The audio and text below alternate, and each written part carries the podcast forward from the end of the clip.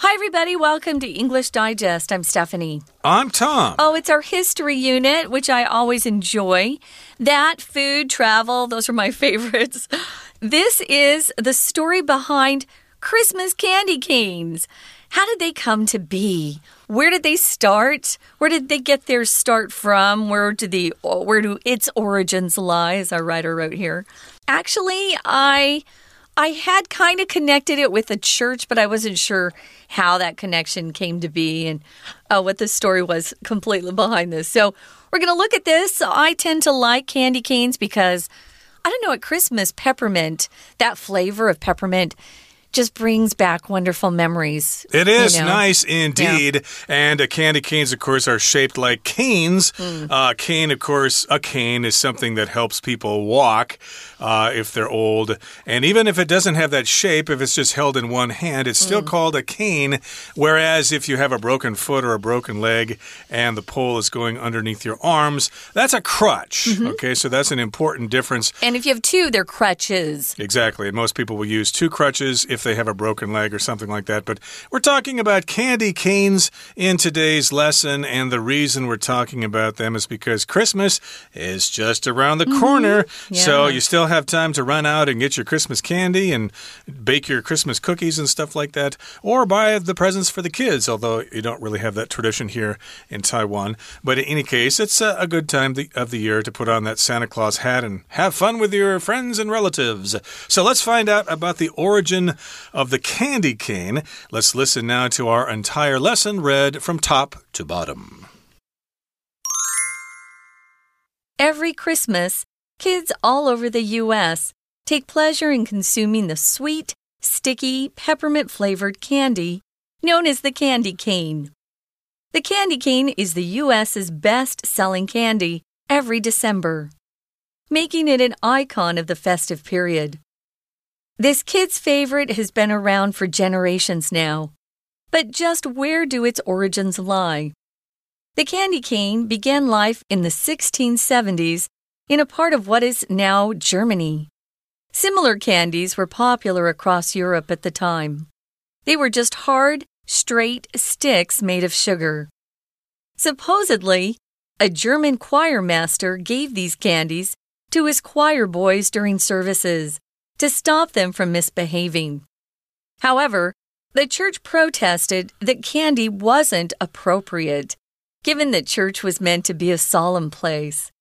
Rather than giving up, the choir master bent the candy sticks to make them resemble shepherd's crooks, as Jesus is often compared to a shepherd who cares for his followers. This way, they take on a religious meaning to satisfy the church. The hook also makes the candy convenient to hang on Christmas trees.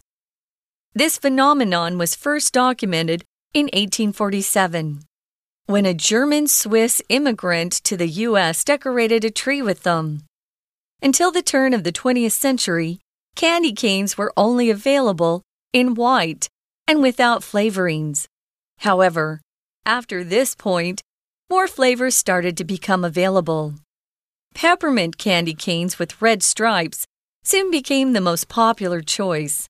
In the 1950s, a machine was developed in the U.S. to mass produce the candy. This allowed them to be distributed for consumption all over the world. According to some, the candy cane's appearance has religious interpretations. In addition to its shape, the red stripe represents the blood of Christ while the white stripe is for his purity. The candy's solid structure is the solid foundation of the church. Whether or not you follow Christianity, candy canes are a nice treat at Christmas time. Okay, let's get to it. Let's discuss the contents of today's lesson. It's our history unit, and we're talking about the history of candy canes. Mm -hmm. uh, we could also talk about various aspects of Christmas, like uh, the origin of Santa Claus and the reindeer and stuff like that. But uh, we're going to be focusing today on the humble candy cane, which is quite common during the Christmas season. Mm -hmm. So, how did the Christmas candy come to be? Well, we're going to tell you. I guess this phrase uh, should be mentioned to come to be uh, just means how did it start to exist? Where mm -hmm. did it come from? Now, every Christmas, kids all over the U.S. take pleasure in consuming the sweet, sticky, peppermint flavored candy known as the candy cane. I would say not just in the U.S., but perhaps in other countries as well, although it may be more common in the U.S. But kids just love consuming this sweet, sticky, peppermint flavored candy, which we call the candy cane. So, yes, oftentimes it is sweet and it is sticky. After you lick it a few times, it becomes sticky. And also, the, the flavor of them is usually peppermint.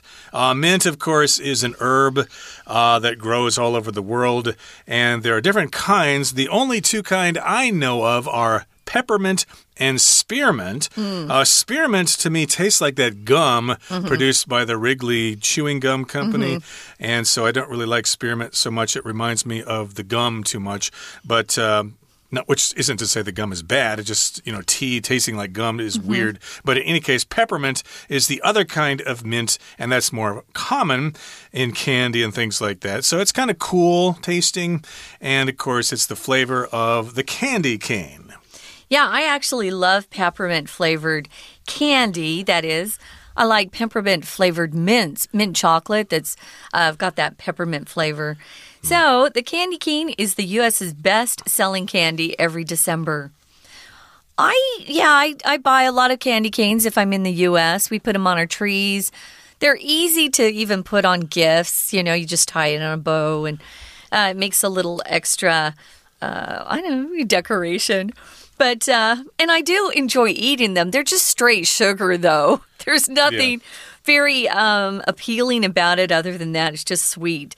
So it's the US's best selling candy, making it an icon or a symbol of the festive period. Festive just means um, when things are decorated up for a special holiday or season or time of the year. Um, we have a very festive Taiwan during Chinese New Year. There are a lot of red decorations put up. It's kind of a fun time to be here in Taiwan during Chinese New Year. Well, Christmas is the same in the US. There you know, lights on the, the homes outside and Christmas trees.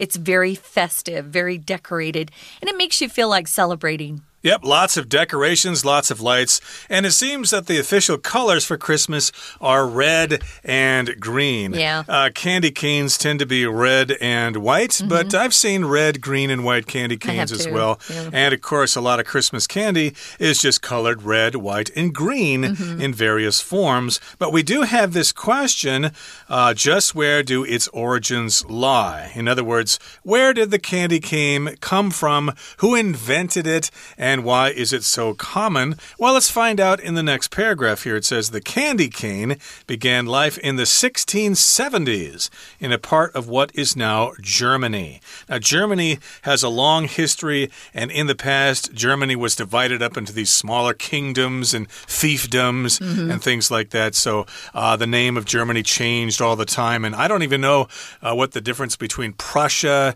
and Germany and the Hessians. I don't know what that's all about. So Germany is kind of complicated, but uh, basically, the candy cane began life in the 1670s in what is now Germany. It's now Germany, but back then it was something else. That's right. So, similar candies were popular across Europe at that time. And back then, they were just hard, straight sticks made of sugar. They didn't have that little bend um, at the, you know, at the very top of it. It didn't look like a cane at all. It just looked like you know, a straight hard stick. Um, kind of like a sugar cane looks, you know, you grow sugar cane and it's just a straight stick and then I see kids who like to just suck on the the sugar cane. I don't like that very much. I'm not a big sugar fan. I like other things to be added like butter and vanilla. Anyway, they were just uh, pretty simple then. Supposedly, it says a German choir master gave these candies to his choir boys during services to stop them from misbehaving. Now, back back then, and this is you know 300 years ago or more, the the people in choir were these little boys. and they sounded like little sopranos because uh, the choir boys were young. So their voices sounded like little kids, and um, they could sing the girl parts because little girls weren't in the choir, they just had choir boys. But boys are boys. They've been the same um, forever. And they like to get into trouble, of course. And during church, you're supposed to be quiet and reverent, and uh, they weren't. So their choir master, the person who conducted the choir, is the choir master. He gave these candies to the boys to keep them from uh, misbehaving, acting out. He thought, well, maybe if they're busy eating, they won't misbehave. Supposedly, here is one of our vocabulary words. So, supposedly, we'll say this sometimes to say, well, what um, is claimed to be true or what we assume or what we imagine to be the case. Sometimes it is true, sometimes it's not. Um, you can also use supposedly to talk about what's um, believed, but again, you don't have positive knowledge, you don't have the facts for sure. So, supposedly, this is what we hear. We're not sure, but this is what we hear. He gave the candy to the boys. Did it work? Hmm, I don't know. It's a good technique there. Uh, you all have to remember a day in the past when there were no smartphones mm. and you had to get kids to behave in a different way or use a different way to get them to behave. Nowadays, oh, just go play on your, cell, on your smartphone. No problem. The kids will sit there and play video games for hours. But back in the day, kids could be naughty and they could make noise and they'd throw spit wads at each other and paper airplanes and uh, try to put little messages on the backs of their shirts saying, kick kick me and stuff like right. that. They were naughty. And even if they were in church, they were naughty as well. So supposedly, a choir master gave them candies to make them behave. Mm -hmm. And we'll continue talking about the origin of the candy cane in just a couple of seconds. But right now, we're going to take a break and listen to our Chinese teacher. Hello everyone，我是派老师。今天讲解的是十二月十九号 Unit Nine How the Christmas Candy Cane Came to Be。 这是一份篇章结构的练习题，内容关于 candy cane 拐杖糖。圣诞节就快到了，提到这个节庆，大家就想到圣诞树。不过还有一项应景的食物就是 candy cane，大家可能吃过，但或许做了这篇题目才了解到糖果的由来。好，我们一起来解题吧。在开始解题前，老师想再一次跟大家强调，在你答题之前。请先看一下四个选项，那在心中有一个约略的印象，哪些句子呢可以让文章变得更完整？甚至于啊，同学可以大致上把这四个选项排序。有时候呢，有些选项的句子本身是有线索的，让我们知道它大概会在文章的前、中、后哪一个部分。此外，篇章结构最重要的就是你回填句子的时候，要记住看看这能不能够让前后文连贯起来。那请大家要记得前后连贯、文意通顺这八字真言。好，我们一起看第一题。前文提到，每年圣诞节，美国各地的孩子都开心吃着既甜又黏，还带有薄荷味，被称之为拐杖糖的糖果。拐杖糖是美国每年十二月最热销的糖果，这也成为呢节日期间的象征。好，我们再看后一句，是第二段开头。The candy cane began life in the 1670s, 1670s, in a part of what is now Germany. 最早从一六七零年代，在现今德国境内开始出现。根据前后两句，再加上文章的结构，这个空格是第一段最后一句，通常是通篇文章的主旨所在，也就是核心大意。那么，它应该要跟读者说明拐杖糖的起源。所以，第一题我们选 C。This kid's favorite has been around for generations now, but just where do its origins lie。这项孩子的最爱已经存在了好几世代，不过它的起源究竟在哪里呢？We're going to take a quick break. Stay tuned. We'll be right back.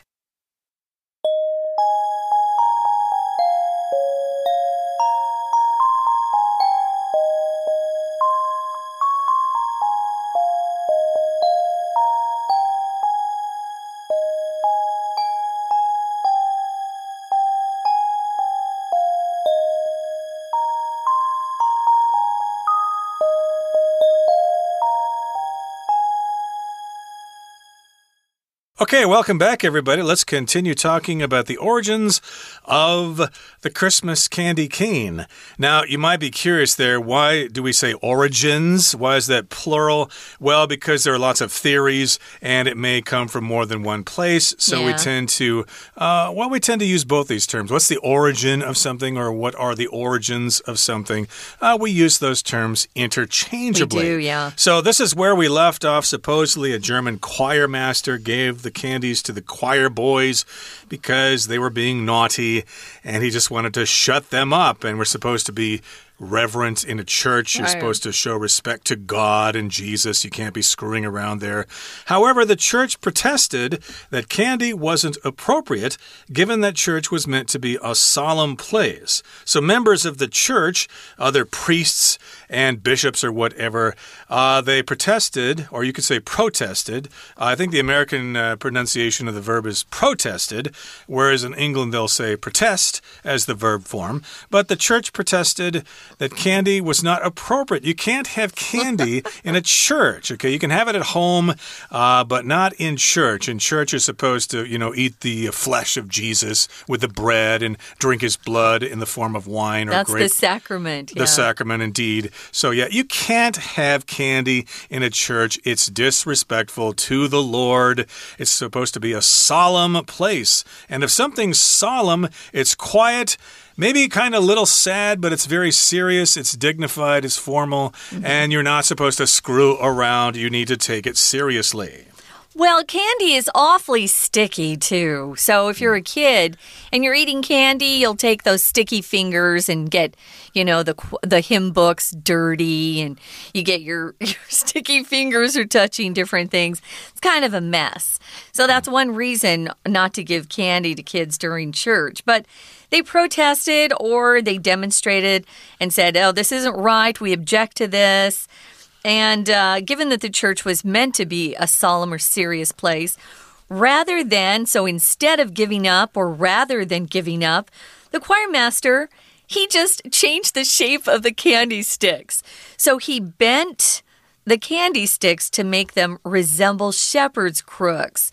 So shepherd's crooks are those long, uh, long, tall wooden um, I don't know, what would you call poles? Yeah, that a shepherd would use, and he would um, lead his sheep to wherever that he needed them to go into a different pasture or meadow where they could eat. So if you resemble something, you look like it. Um, maybe you've been told that you resemble your father or your mother or maybe a great aunt. You look like them. So these bent candy sticks then kind of look like a shepherd's crook. That's what they're called, a crook.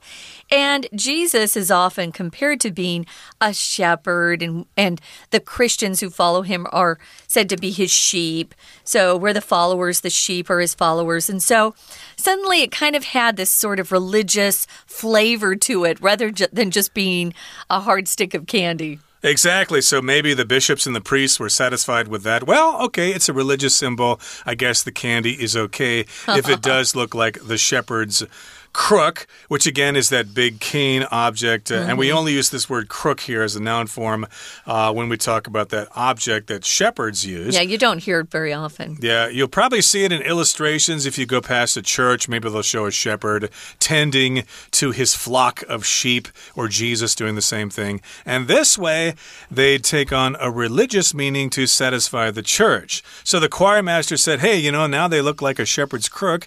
Maybe that will make the choir boys uh, remember that, hey, we're in this church to revere God and Jesus. So it will take on, or it will assume, or it will have a religious meaning. And then the ch church would be satisfied and they'd say, okay, well, go ahead and give those candy canes to the choir boys when they're being naughty.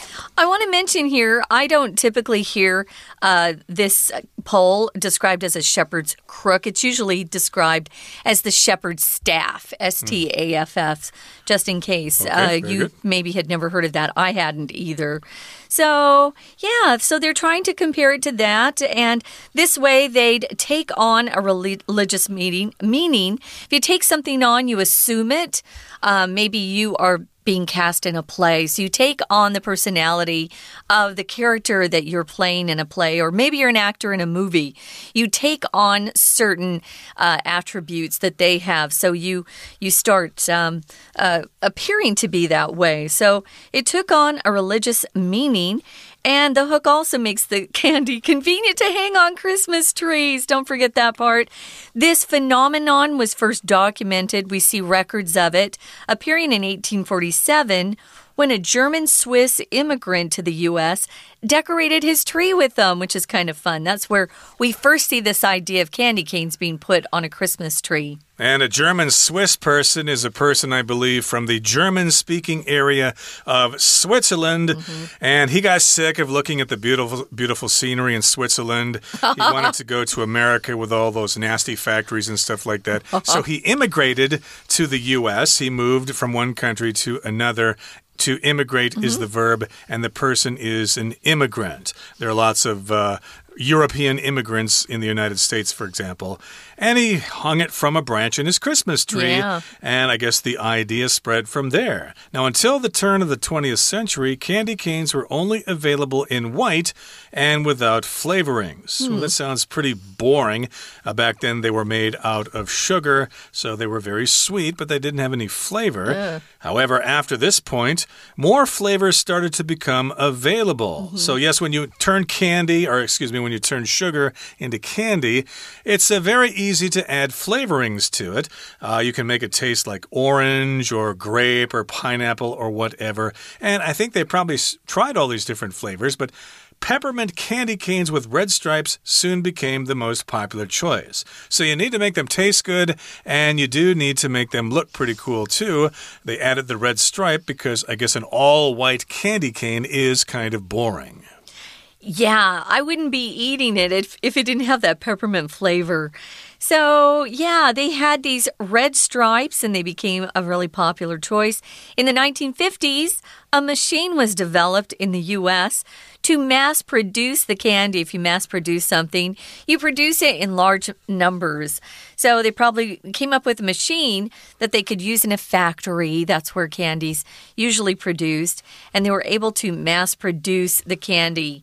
We're able to mass produce a lot of things these days because of uh, machines that people, like engineers, develop, which is awesome. So, this allowed them to be distributed for consumption all over the world. They then became pretty popular because people could see what they, you know, look like and they thought they were kind of cool. So, moving on to the final paragraph, according to some, the candy cane's appearance has religious interpretations. Now, I'm very religious. I'm a Christian, but I don't think the candy cane has religious uh, meaning to me, at least. But some people believe that, uh, in addition to its shape, which looks like the shepherd's staff or crook, as we mentioned earlier, uh, the red stripe represents the blood of Christ, while the white stripe is for uh, Jesus' purity. Purity is a word we use when something's really uh, without any flaws. It's uh, it's quite wonderful and beautiful. So purity has that uh, feeling, or gives that feeling that someone's very a very good person, very moral, um, does what is right all the time, isn't out uh, drinking and carousing. So purity would represent um, Christ because he is supposedly without sin. That's what Christians believe. Now, the candy solid structure, what does that refer to, Tom?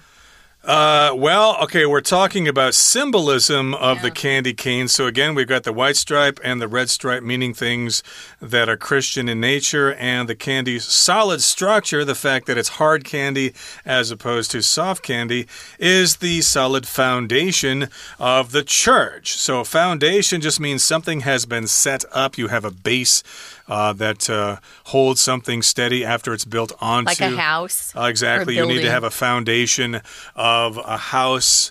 And uh, of course, you need a foundation for your company, like, uh, you know, investments and things like that. And so, yes, indeed, they assume that uh, the solid structure of the candy cane uh, tells you that the church is the foundation of the world and of society, so you better believe or you're going to suffer. Now, whether or not you follow Christianity, candy canes are a nice treat at Christmas time. So I've never thought of the re religious connotations of Yeah, the candy cane before. And even though I'm not religious myself, I'm not going to stop eating them as a result of that. They're still very tasty.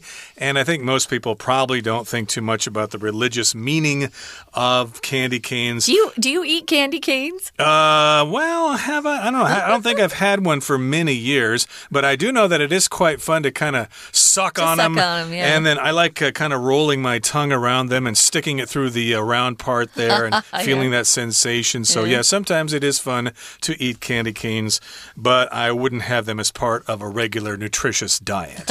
okay, that brings us to the end of our discussion for today. Let's turn things over now to our Chinese teacher. 接着，请看第二题。前文提到，德国唱诗班指挥在礼拜仪式期间，给自己唱诗班的男孩这种糖，那希望呢小孩子乖乖的。后面一句就讲到说，指挥其实没有放弃，而是把糖果棍折弯，让它看起来就像牧羊人的曲柄手杖。这是因为哦，耶稣经常呢，呃，被比喻成一位关心追随者的牧羊人。那从第二句来看，用逻辑推论，指挥应该是受到了一些阻力，有人反对他给小孩吃糖，后面才会说他并未因此放弃。所以第二题选 A。However, the church protested. 这部这个部分，那意思就是说，教会反对，他们认为有鉴于教会应当是庄严的场所，给小孩吃糖是不恰当的。那后来呢，教会因为宗教意涵而接受了这个糖果。到了一八四七年，又在因为到了美国的移民，他们用拐杖糖装饰圣诞树，所以拐杖糖就此传入美国。紧接着。请看第三题，前一句提到，直到西元二十世纪初，拐杖糖只有白色，而且没有添加调味剂。后一句带有红色条纹的薄荷口味拐杖糖，很快就成为最受欢迎的选择。前后两句都在探讨拐杖糖的外观还有口味，考量前后文连贯，因此第三题选 D。However，这个部分。它的意思是，然而在此之后，更多口味开始出现了。五零年代之后，机器制作有助于糖果大量生产，因此推波助澜，让拐杖糖传遍了全世界。好，紧接着，请看第四题，请看后一句，除了形状，糖果的红色条纹还代表耶稣的圣血，而白色条纹则代表纯洁。后面又接续说明，糖果坚实的结构是基督教啊教会里面哦，这也是一个象征的意思，象征的就是教会的厚实根基。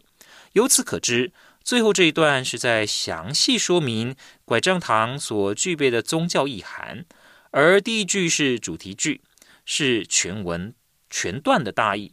因此，第四题选 B。According to some. The candy cane's appearance has religious interpretations。意思是说，根据一些说法，拐杖糖的外观其实是含有宗教意义的。好，以上呢就是我们这篇篇章结构，老师用中文所做的讲解。那希望同学在听完讲解之后，能够掌握解题的要领，在考试的时候呢，非常的顺利。好。以上就是我们所做的解题，谢谢大家。 That's it for today, everybody. But we're going to talk some more about Christmas as we get closer and closer to this festive holiday. So make sure you tune in and learn plenty of English with us. From all of us here at English Digest, my name is Tom. I'm Stephanie. Goodbye. Bye.